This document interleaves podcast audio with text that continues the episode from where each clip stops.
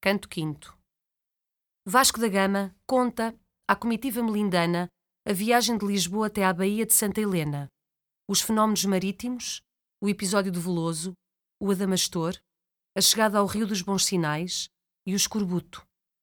Garanta ao rei que a sua viagem não é inventada como a de Ineias e de Ulisses. Camões termina o canto lamentando a falta de cultura e saber dos capitães portugueses.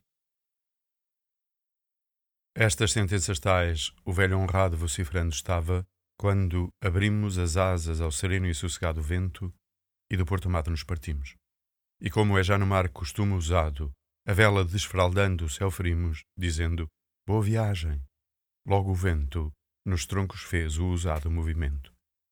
Entrava neste tempo o eterno lume no animal no meio truculento, e o mundo que com o tempo se consume, na sexta idade andava, enfermo e lento.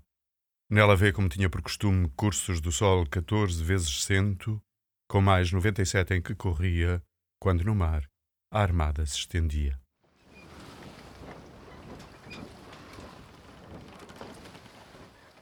Já à vista pouco e pouco se desterra daqueles pátrios montes que ficavam.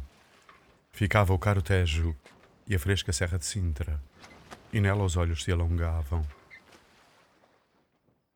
Ficava-nos também na amada terra o coração, que as mágoas lá deixavam.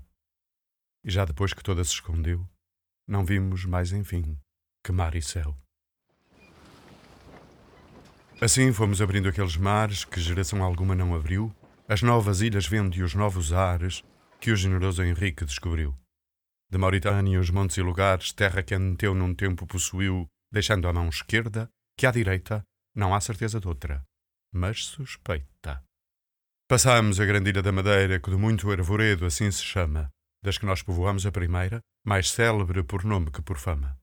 Mas nem por ser do mundo a derradeira se lhe avantajam quantas Vênus ama. Antes, sendo esta sua, se esquecera de Cipro, nido Pafos e Citera. Deixamos de Macília a estéril costa, onde seu gado os azenegues pastam, gente que as frescas águas nunca gosta, nem as ervas do campo bem lhe bastam. A terra a nenhum fruto enfim disposta, onde as aves no ventre o ferro gastam, padecendo de tudo extrema inópia que aparta a barbaria de Etiópia. Passámos o limite aonde chega o sol que para norte os carros guia, onde jazem os povos a quem nega o filho de Climena cor do dia. Aqui, gentes estranhas lava e rega do negro Sanagá a corrente fria, onde o cabo arzinário o nome perde, chamando-se dos nossos Cabo Verde. Passadas tendo já as Canárias Ilhas que tiveram por nome Fortunadas, entramos, navegando pelas filhas do velho Espério e o Espério das chamadas. Terras por onde novas maravilhas andaram vendo já nossas armadas. Ali tomamos Porto com bom vento, por tomarmos da terra mantimento. Aquela ilha aportamos, que tomou o nome do guerreiro Santiago, santo que os espanhóis tanto ajudou a fazer nos muros bravos estrago. Daqui, tanto que Bóreas nos ventou, tornamos a cortar o imenso lago do salgado oceano e assim deixamos a terra onde o refresco doce achamos.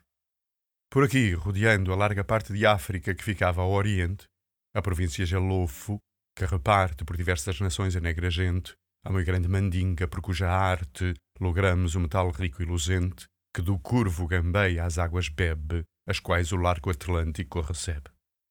As dórcadas passamos, povoadas das irmãs que outro tempo ali viviam, que, de vista total sendo privadas, todas três de um olho só se serviam.